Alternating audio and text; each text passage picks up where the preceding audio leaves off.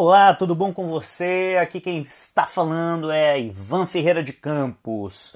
Nós vamos falar hoje no podcast Visão e Gestão, episódio 2, sobre vários assuntos, dentre os quais, e para começar, vamos conversar um pouquinho sobre liderança. Liderança nas organizações, liderança na vida, liderança na sociedade, liderança formal e informal. Existe uma grande dificuldade para que as pessoas entendam a diferença entre liderança, autoridade e chefia. São três conceitos distintos, né? Vamos começar pelos mais simples. Chefe é aquele que manda. O chefe, ele na verdade, ele tem uma característica de ser uma pessoa que formalmente ou informalmente exerce um poder ou uma influência em relação às demais pessoas e geralmente ele possui então esse poder ou essa influência por conta de um cargo que é ocupado, por conta de uma posição que lhe foi outorgada ou então tomada, ou então por uma circunstância da vida que levou aquela pessoa a ter condições de exercer aquele poder e aquela influência sobre as demais. Autoridade. A autoridade é um conceito relacionado à chefia e à liderança, mas que está muito relacionado às condições que são então é, outorgadas àquela pessoa. Então, uma pessoa ela tem autoridade para falar sobre algo de acordo com o conhecimento aferido anteriormente. Uma pessoa ela tem autoridade para determinar que outras pessoas façam algo de acordo então com aquele poder que lhe foi conferido a pessoa tem autoridade para indicar, orientar, coibir, proibir ou até mesmo é, determinar algo a outras pessoas de acordo com a posição em que ela está. Então vamos imaginar a autoridade policial, a autoridade judicial, a autoridade dentro de um campo de futebol, que seria daí nesse sentido o árbitro, ele tem autoridade para determinar como os jogadores devem ou não conduzir a, a, a sua experiência de jogo em campo. E aí, nesse sentido, a gente chega à liderança. A liderança, ela tem a característica, então, de exercer poder, influência, autoridade e até mesmo, no caso, um posicionamento que orienta, que determina ou que então coloca para que as pessoas sejam ou sigam determinadas regras, baseado então num conceito que está vinculado à gestão, mas que também faz parte da vida social, né, da nossa vida em sociedade, que é justamente a conquista desta liderança. Então, líder, ele não nasce líder. Não existem líderes natos. Existem sim pessoas que têm habilidades e competências latentes e que são desenvolvidas no percurso dos relacionamentos interpessoais e que podem sim exercer um papel de liderança. Mas o líder é aquele que inspira, o líder é aquele que influencia, o líder é aquele que tem condições então de guiar, de trazer então outras pessoas para perto de si e levar então estas pessoas para determinados caminhos. Seja na vida em sociedade ou nas empresas, nós temos então características diferentes de liderança. As lideranças então formais, que estão relacionadas aos cargos então ocupados pelas pessoas, e as lideranças informais, que são aquelas pessoas então que por uma, um reconhecimento coletivo dos demais pares, então sejam nas empresas, seja nas empresas ou então na sociedade, líderes reconhecidos pelos pares e que têm a característica de exercer então aquele papel de liderança. Vamos pegar então aí os survivals movies, que seriam então os filmes de sobrevivência ou as séries de sobrevivência, ou então as séries e filmes de catástrofe, né? Se nós é, trouxermos à memória a característica então desses filmes e dessas séries, vamos tomar o exemplo então de Walking Dead.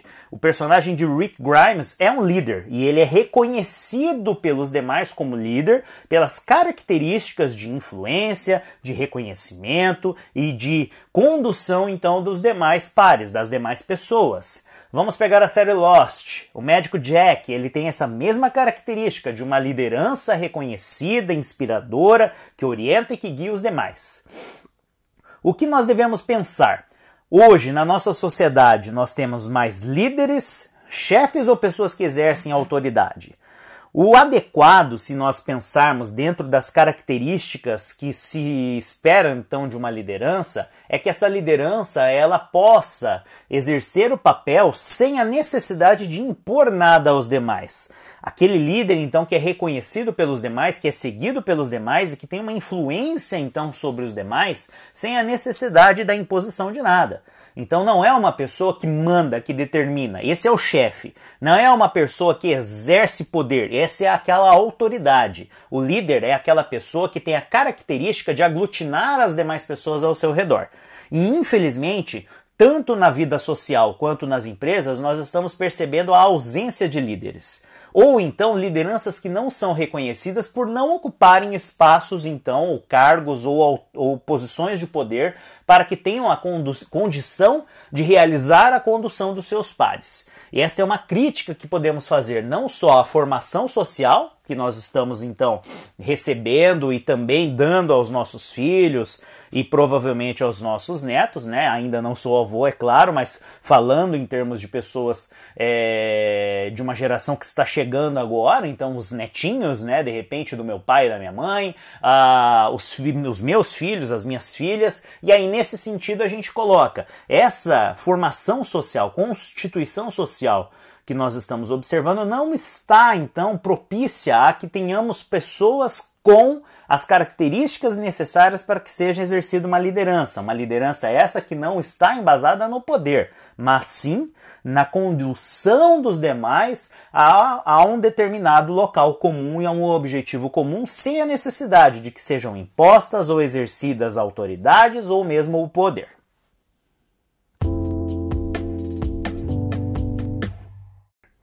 Olá, e agora vamos ao nosso segundo bloco. Neste segundo bloco, vamos falar um pouquinho sobre o Brasil e o mundo, né? Nós estamos aí, semana passada conversamos no nosso primeiro episódio sobre as eleições norte-americanas.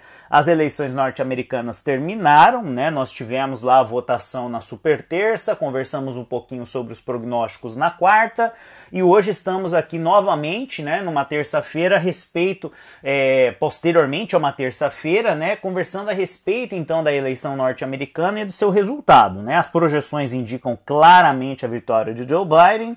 É, no entanto, a gente tem um, uma criança pirracenta lá na Casa Branca chamada Donald Trump. E o Trump não quer saber de reconhecer, então, a sua derrota. Derrota essa que só não foi maior porque as previsões lá e as pesquisas acabaram por falhar em relação a alguns estados, principalmente no que tange a Flórida. Mas, né, Joe Biden ganhou, isso é fato. Então, mesmo que exista a recontagem de votos na Geórgia, mesmo que exista, no caso ainda, a finalização da contabilização de votos nos estados que ainda não finalizaram, principalmente considerando as projeções dos outros estados que já encerraram a sua contabilização de votos, o Biden é o vencedor. O que resta? Resta então que o Donald Trump faça então aquilo que diz né, o manual de boas maneiras norte-americano, que é o reconhecimento da derrota e que ele venha eventualmente a, de, a, desejar então que o seu sucessor seja feliz, tenha felicidade em relação às suas decisões e à condução da maior economia mundial. Opa, entre aspas, né? Ainda que a gente pense, né? A gente tem ali uma já uma concorrência bastante clara da China, né? E e isso daí nos leva ao nosso segundo ponto. Como fica a política internacional e econômica agora, então, que Joe Biden é o presidente eleito dos Estados Unidos e, naturalmente, considerando né, que haverá esse processo de transição, seja ele é, mais facilitado, mais natural ou tardio e eventualmente dificultado pelo Donald Trump.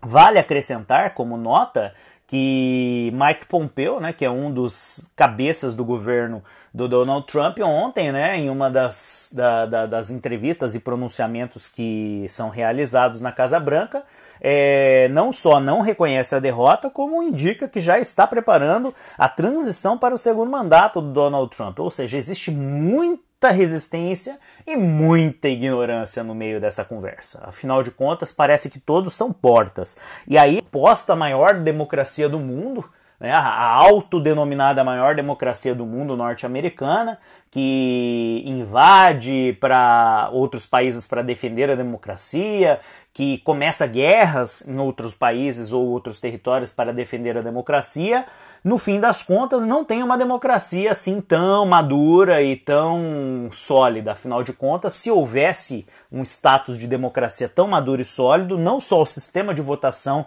seria um pouco mais é, democrático, ou seja, votou, a maioria decidiu, então aquele é o presidente eleito, ponto final. Até mesmo a forma, né, a metodologia adotada para que sejam feitas a, as diferentes votações seriam eventualmente concentradas, seriam eventualmente eletrônicas, como nós temos no Brasil, e a gente teria daí nesse sentido também uma contabilização de votos formalmente mais facilitada, né? Bom, mas o cenário internacional está aguardando com bastante ansiedade a formalização, então, da, da não só a formalização do, do Joe Biden como presidente, como a sua posse lá em 20 de janeiro, mas também o reconhecimento da derrota pelo Trump.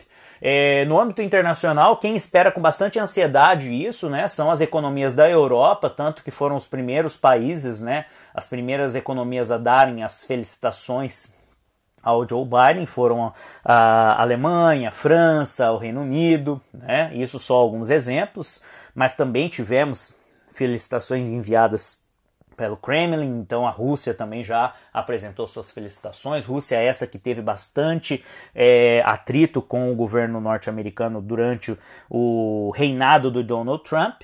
E assim também tivemos né, felicitações do Xi Jinping, da China e de outros países, mas não tivemos do Brasil, minha gente. Né? Nosso presidente querido, amado, idolatrado, mitológico, não deu as felicitações para Joe Biden ainda, porque ele vai ser forçado a fazer isso seria assim não só uma falta de educação muito grande, já que existe um protocolo, né? Como também seria um tiro no pé, afinal de contas, você já começa daí com o pé esquerdo uma relação que tem de ser saudável, afinal de contas o Brasil depende das relações de comércio internacional com os Estados Unidos, depende das relações políticas, né, na, no que tange a política internacional e as relações é, internacionais com os Estados Unidos, assim como outras potências. O Brasil ele não pode se dar ao luxo de ter um problema com China, de ter um problema com Rússia, de ter um problema com a Índia, de ter um problema com a França, de ter um problema com a Alemanha. E aí eu estou citando grandes potências, potências emergentes, né, algumas com maior ou menor relação comercial com o Brasil, mas que têm uma influência. O Brasil não é autossuficiente, não é autossuficiente do ponto de vista produtivo, embora seja um país com riquezas produtivas enormes. Não é um país autossuficiente em tecnologia, não é um país autossuficiente em ciência, não é um país autossuficiente é, em estudos relacionados à parte é, da saúde, biomédicos e etc. E a gente está vendo isso claramente agora durante esse período da pandemia também. E também o Brasil, infelizmente, ele vem num processo de desgoverno, né? A gente já sabe muito bem disso há mais de uma década e que não melhorou nada com esse governo. Né? Sejamos claros, as reformas que deveriam ser realizadas não foram realizadas, foram travadas, as reformas, a reforma, entre aspas, que foi aprovada, ela foi um remendo de reforma, né? Quando a gente fala da reforma da Previdência, a reforma administrativa provavelmente não acontecerá até o fim deste mandato, a reforma política provavelmente não acontecerá principalmente porque não é do interesse dos políticos que estão no poder, e também a gente tem a reforma tributária, que se acontecer, será então também um remendo e será para prejudicar as pessoas comuns como você e como eu e que tem aí a característica então de carregar o piano nas costas. Afinal de contas, pagaremos mais impostos em detrimento daqueles que realmente teriam, no caso, condições de pagá-los.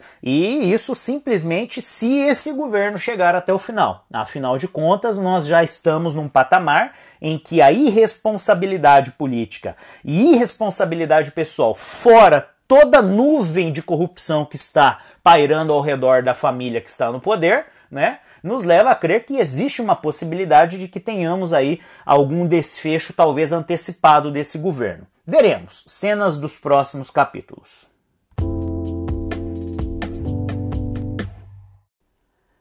Mudando um pouquinho de assunto, né, mas ao mesmo tempo mantendo aí a nossa a nossa toada, a nossa forma de conduzir este podcast, nós vamos falar um pouquinho sobre Games Next Gen, que seriam então os jogos da próxima geração.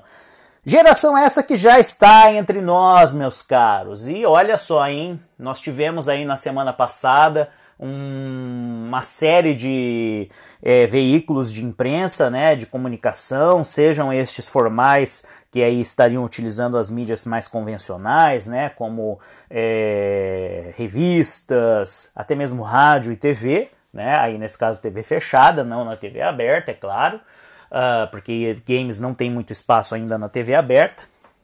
E aí também, né, as mídias mais assim emergentes, né? E aí a gente não tá falando dos portais, tá, pessoal? Porque portais de games hoje, além de existirem poucos, eles estão é, meio que em um processo de transição, justamente para acompanhar as mídias emergentes, que são os canais do YouTube, né? E também, naturalmente, os blogs ou então perfis nas redes sociais, né, Instagram, Twitter, que tem ali ah, magnetizado as pessoas e naturalmente potencializado que todo mundo possa falar algo de alguma coisa, assim como eu estou aqui falando neste podcast, né? Eu, infelizmente, não tive a oportunidade que muitos tiveram, né, de receber nem um PlayStation 5 e nem um Xbox Series X ou Series S, né?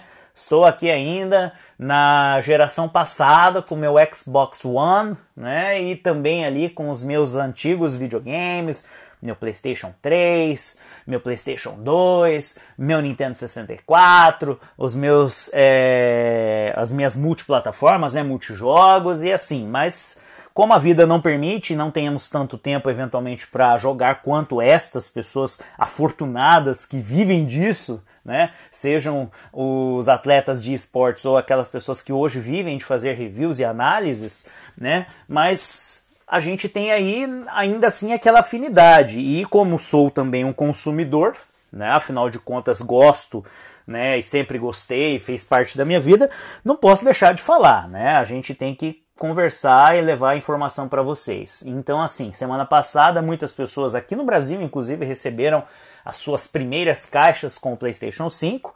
Não foram as pessoas que fizeram as, a, as compras antecipadas, né, da pré-venda do PlayStation 5, mas sim, assim, a gente ouviu e viu, né, muitos influenciadores digitais recebendo. É, essas pessoas, inclusive, foram, em alguns casos, receberam um kit com camiseta, badge, plaquinha e etc. de um time PlayStation, né? O Team PlayStation, né? É, Team PS5. E aí, nesse sentido, eu, eu coloco que não há nada de mal nisso, ao contrário, né? São pessoas que representarão a marca com certeza. Afinal de contas, isso é feito desde que marketing é marketing e mesmo quando marketing não era marketing, já havia essa questão de que uma pessoa poderia fazer né, muito mais propaganda, eventualmente até, do que a propaganda formalizada. Na prática, né, uh, o que se viu do PlayStation 5 ainda é uma incógnita, né? As pessoas que já tiveram a oportunidade de fazer o unbox e até mesmo pequenos reviews ainda não tiveram a, a, questão da experiência em si Next Gen, e isso é normal, né? Todo videogame, quando ele é lançado, ele não tem o seu potencial máximo explorado, ele vai ter o potencial máximo explorado quando ele já estiver lá pelos seus 5, 6, até mesmo 7 anos de idade, né? Então, assim, muita lenha ainda será queimada pelo PlayStation 5, da mesma forma como em relação ao Xbox Series X ou Series S. A característica mais específica dos consoles, e aí a gente pode falar dos consoles Next Gen da Microsoft, é de que são dois. Né? Então você tem lá o top de linha, e esse top de linha ele com certeza dará uma experiência muito mais é, profunda para o jogador, mas isso também daqui 4, 5, 6, 7 anos. E a gente tem o Series S, né? O Series S ele é um console, um next gen de entrada, por assim dizer. A gente poderia colocá-lo hoje no patamar superior, inclusive ao Nintendo Switch, muito embora as propostas sejam totalmente diferentes. Né, o Nintendo e a Nintendo tem a característica de propor uma experiência de jogo sempre diferente em relação aos consoles concorrentes, e isso vem desde o fracasso do Nintendo 64, né, que, que, que queria exercer um poderio bélico muito maior do que o PlayStation e acabou por conta das escolhas erradas da Nintendo, mesmo sendo um videogame mais poderoso, não oferecendo essa experiência em termos de poder, né? E aí, nesse sentido, a partir do Nintendo Wii, a Nintendo mudou a configuração da sua estratégia, né? Então, eles ainda é, cavalgaram no, numa estratégia ah, parecida com a do Nintendo 64, com a dos anteriores, né, dos consoles anteriores no Nintendo GameCube, e depois, a partir do Nintendo Wii, passaram a focar na experiência do usuário, na experiência do jogador. E foi uma experiência, né, uma estratégia extremamente positiva da Nintendo. Já a Microsoft veio com essa proposta de dois consoles que tendem né, a ser next gen, que são teoricamente next gen, mas que na prática, daqui 4, 5, 6 anos, nós veremos que não são, ok? Por que isso? Porque o Series S, que é o console de entrada next gen da Microsoft, ele tem menos potência. Então ele não oferecerá a mesma experiência e eu arrisco dizer que daqui 4, 5, 6 anos, quando eles estiverem chegando na sua maturidade, né, o Series S não terá condições de rodar os mesmos jogos produzidos para o Series X. E isso também é natural, afinal de contas, quando estes consoles estiverem na maturidade, eles terão potencialidades totalmente diferentes. E terão não só isso, mas também a, a, a expertise né, das software houses ou das grandes é, produtoras é, será focada naturalmente no console mais potente. Então o Series X tende a sobreviver por muito mais tempo, né? E o Series S será então esse console que daqui 4, 5, 6 anos ele será uma opção. Então você terá portes dos games produzidos para o Series X para o Series S. E isso até quando as produtoras entenderem que é viável produzir dois tipos de jogos para um mesmo, entre aspas, console. Chegará o momento em que nós teremos ali jogos exclusivos apenas para o Series X. Em relação ao PlayStation 5, é... existe ainda uma grande obscuridade em relação ao que se espera da Sony nessa geração. Nós não temos ainda a condição de identificar né, o que será da Sony nessa geração. Afinal de contas, a gente sabe que a Sony como um todo está em crise, é uma crise que perpassa outras grandes empresas no mundo, mas a Microsoft não está, né? E a gente sabe também que a estratégia da Sony com o PlayStation 3 e depois com o PlayStation 4 deu espaço para a Microsoft crescer, ter uma base de fãs instalada no mundo inteiro e inclusive este que vos fala mudar de marca, né? Eu que já fui nintendista, passei a ser um sonista, por assim dizer, e agora eu estou aí na, na, no mundo da Microsoft. Não quer dizer que eu não goste e que eu não vá jogar os jogos das outras empresas e dos outros videogames. Mas se é para ter um videogame só e a minha condição me permite apenas isso, né, eu tive que fazer uma escolha racional e comprei o Xbox One na geração passada. Né? Agora, no futuro, pode ser que eu compre um Xbox S, por exemplo, para ir usufruir de 4, 5, 6 anos de uma experiência parecida com a do X. E no futuro, né, o futuro a Deus pertence, né? Mas uma coisa é certa, a Sony perdeu a corrida na geração passada para, o, para a Microsoft, e a estratégia da Sony tende a levá-la para o mesmo caminho nessa geração. O que nós podemos dizer é que vai depender muito dos jogos que serão produzidos, né? Os jogos é que determinarão, né, não só em termos de exclusividade, mas em termos de qualidade, o que virá e como então as empresas terão aí, no caso, seu desempenho nessa geração.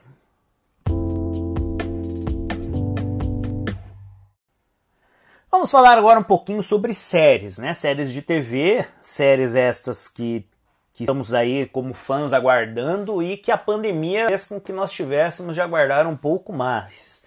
Agora no final de novembro, a gente tem, por exemplo, a chegada das novas temporadas da franquia Chicago. Então, a partir do final de novembro, né? Então, está prevista a chegada de Chicago Fire, Chicago PD e a seguir o Chicago Med. Naturalmente, o problema da pandemia será tratado, né, dentro dessas séries. Também estamos aí com a expectativa bastante alta em relação ao retorno de Grey. Séries que vão tratar este assunto mais de, de, uma maneira até mais próxima do que outras, afinal de contas a gente entende que principalmente as franquias Chicago Med e Grey's Anatomy, né, é, tendem a, a, não relativizar essa questão, eles terão de lidar com isso, afinal de contas, se passam dentro de hospitais, né? Mas isso não impede que outras séries também tratem o assunto. Inclusive, a gente já vê cenas de bastidores, é, fotos de, de, de, de bastidores e até mesmo no caso de sets de filmagem que remetem ao fato, né, à situação que a gente tem vivenciado aí em termos de sociedade. E é importante, né, que a ficção também fale sobre isso, porque existe muita desinformação, desinformação social, política, né? E as séries elas acabam tendo um impacto, principalmente hoje, quando a gente fala de streaming, né? E que nós já conversamos no episódio passado, vem crescendo cada vez mais e acaba então também trazendo então isso para dentro das casas. Afinal de contas, hoje as pessoas que não assistem TV aberta, elas acabam tendo uma influência muito grande das séries de TV. Então, por exemplo, o Chicago PD tratará do assunto, com certeza, da pandemia, mas também tratará do Black Lives Matter, né? E, e é um assunto emergente e potencialmente necessário a ser tratado, não só por uma série de TV, como pela televisão, isso já foi altamente explorado pela mídia, né?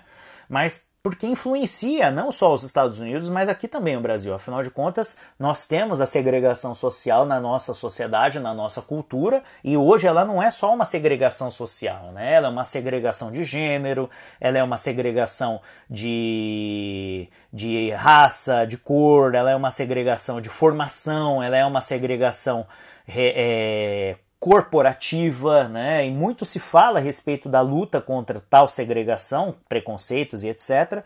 Mas a gente ainda está engatinhando enquanto sociedade, eu digo sociedade global, em relação a essa luta contra o preconceito e contra a segregação por qualquer que seja o motivo, né?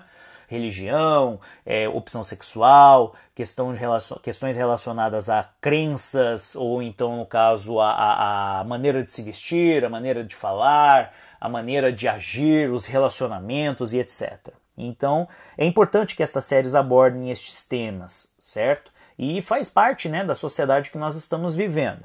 Outros pontos que são relevantes, né, que na semana que vem a gente terá então em canal aberto e aí em TV aberta pela rede do Plim Plim, né, Dona Globo, a exibição na tela quente, né, a pioneira sessão tela quente, é, que antes era a única opção para quem não tinha condições de ir ao cinema, ou para a maioria dos brasileiros principalmente, né, na década de 80 e 90, que não tinham condições de ir ao cinema ou não tinham um videocassete, né, e aí eu falo videocassete para pegar uma fita na locadora, alugar uma fita na locadora e assistir os filmes, lançamentos, né? E dentro de um, uma visão pioneira, por assim dizer, e isso é algo que infelizmente a gente é, ainda falta, né? No caso, a gente tem poucas ideias inovadoras nesse segmento, principalmente envolvendo TV aberta. A Rede Globo, mais uma vez, vai lá e dá uma atacada, né? Dá um golpe, entre aspas, de mestre, por quê? Embarcando na parceria com o Disney Plus, Disney, no streaming, né? A partir da semana que vem, dia 17, então o Disney Plus, Disney Mais chega ao Brasil e chega muito fortalecido pela parceria com a Rede Globo, com o Grupo Globo, por assim dizer, né? Por meio da plataforma de streaming Globoplay. É, a Globo passará os dois primeiros episódios de The Mandalorian. Os dois primeiros episódios de The Mandalorian, como disse na chamadinha da tela quente, uma história de guerra nas estrelas. E aí o público nerd vai à loucura. Eu vou à loucura junto, né? Afinal de contas, eu sou um nerd assumido. Então, gente, é muito legal isso, porque para aqueles que não se lembram, ou porque são muito novos, ou porque realmente não se lembram, a Rede Globo estreou a tela quente com vários filmes, né, que na década de 80 já, obviamente, estavam ultrapassados, porque eram alguns, inclusive, da década de, do final da década de 70 ou iníciozinho da década de 80. E assim, né, uma das suas grandes tacadas foi passar o primeiro Guerra nas Estrelas, Star Wars, né, coisa que para nós aqui era inacessível. Então, assim, é, eles estão revivendo uma estratégia que já foi adotada lá atrás, né? E que particularmente, né, para nós que somos saudosistas, tem até um, um apelo emocional. Mas não é só de Star Wars, Disney, Plus, Disney+, Guerra nas Estrelas e Globo, Globoplay que a gente tem, né, aí um mundo de séries aí por descobrir, mas a gente tem algumas outras séries bastante interessantes e eu costumo dizer que é aquela série que está escondidinha lá, que não aparece nas sugestões do Netflix ou até do Amazon Prime ou da própria Globoplay, que são as melhores, né? E dentre essas séries eu costumo dizer que as escandinavas são muito boas, né? Então nós temos ali algumas séries como sugestão para vocês, né? É Border Town, né, que conta a história de um investigador atormentado pelo, pelas características dele, né, em termos de características sociais e psicológicas, né? Ele então é um investigador atormentado, né? É uma série que se passa na Islândia, muito boa. Temos também o Bosque, série alemã, né? Outra série também bastante interessante, é The Killing, a versão norte-americana e a versão original norueguesa, né? E também temos ali uma outra sugestão que é uma série francesa chamada La Trêve, que é muito boa também, é um outro investigador super atormentado pelas características psicológicas dele e que são séries bastante interessantes, tá ok, pessoal? Então, assim, só para deixar aí algumas sugestões para vocês e que semana que vem a gente vai ter novidades aí com certeza.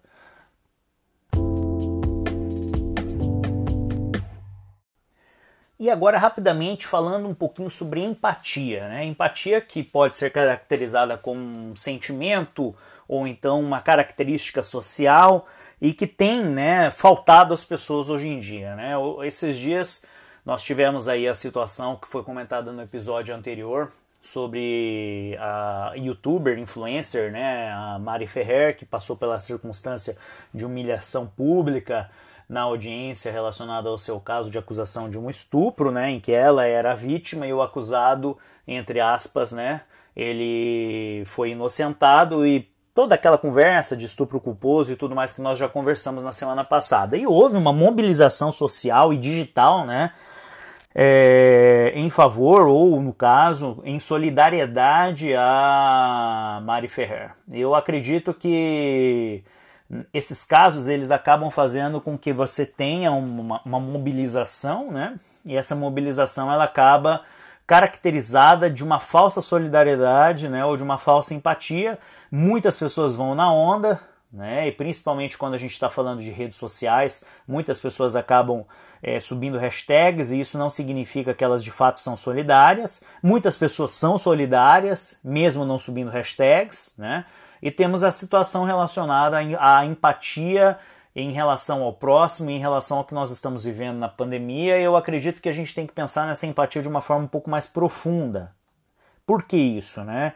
Uh, quando você passa na rua e vê o catador de papel, ou então morador de rua, e você vira o seu rosto e você não faz nada, ou então você simplesmente ignora é, por uma situação de imobilidade ou inabilidade em relação àquela circunstância, você está deixando de exercer a empatia, você não está apresentando um comportamento de empatia em relação ao problema daquele próximo. Ah, mas é muito fácil falar, né? Você está aí do outro lado gravando esse podcast e podendo eventualmente fazer com que as pessoas se sintam criticadas. Não, eu falo por mim mesmo. Eu falo por mim. Muitas vezes, né, nós somos abordados no dia a dia, você e eu, e confrontados por situações relacionadas à miséria, à pobreza, a, ao abuso de substâncias, por pessoas que eventualmente chegam na janela do seu carro batem na janela do seu carro, pedem alguma coisa e você fala que não tem, ou simplesmente você ignora, vira a cara porque você está protegido dentro do seu carro, né? Ou até mesmo na saída de um supermercado, na saída de um shopping. E eu falo isso no exemplo mais exagerado ou visceral, que é justamente quando você é confrontado pelo problema. Mas e o que você está fazendo a respeito disso, não só em relação a essas pessoas, mas em relação a você mesmo? no que tange ao sentimento em si de empatia, a forma como você age em relação a estes problemas, né? Isso me fez recentemente refletir de que eu não estou fazendo nada, né? Eu não estou sendo solidário a essas pessoas, eu não estou participando destes problemas, eu não estou colocando a mão na massa, eu estou vivendo dentro da minha redoma social, né? A minha redoma de uma pessoa que trabalha, que tem a sua casa, que tem a sua família e que se estiver tudo bem dentro do contexto social no qual eu estou com os meus familiares, está tudo bem com o mundo. Infelizmente, gente, é, não adianta a gente pegar e ficar vendo feed de notícias de iniciativas como Razões para Acreditar, ou historinhas, né, no caso do Luciano Huck, quando mostra exemplos de superação ou de solidariedade, ou até mesmo no caso quando a gente vê um amigo nosso fazendo alguma coisa e a gente não faz. Né? Eu tenho particularmente um amigo, alguns amigos na verdade, que arregaçam as mangas semanalmente e que mesmo durante a pandemia, com todas as limitações relacionadas à aglutinação de pessoas, eles continuaram fazendo, né, exercendo o papel solidário em relação àqueles mais necessitados. E aí, fazendo esse desabafo, inclusive pessoal, eu venho colocar para vocês que a gente precisa ter um pouco mais de empatia. E ela começa não só em relação a essas pessoas que estão numa situação de maior vulnerabilidade, mas ao seu amigo, ao seu próximo. Né? Um colega meu passou por uma situação recentemente de dificuldade, de perda, e eu não vi empatia dos, das pessoas. Eu não vi ninguém se mobilizando em relação ao que estava acontecendo. Né? E muito embora eu tenha exercido o meu papel naquele momento de estar ali, de demonstrar solidariedade, uh, é um pouco vazio você fazer isso simplesmente é, por palavras. Então, assim, o que nos move em relação ao próximo? E isso é uma coisa que tem me incomodado bastante que eu deixo aqui para vocês como reflexão.